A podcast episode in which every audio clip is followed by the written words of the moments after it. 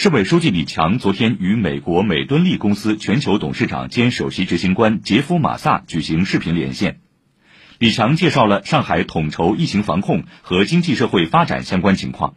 他说，生物医药是上海重点发展的三大先导产业之一，市场需求旺盛，发展前景广阔。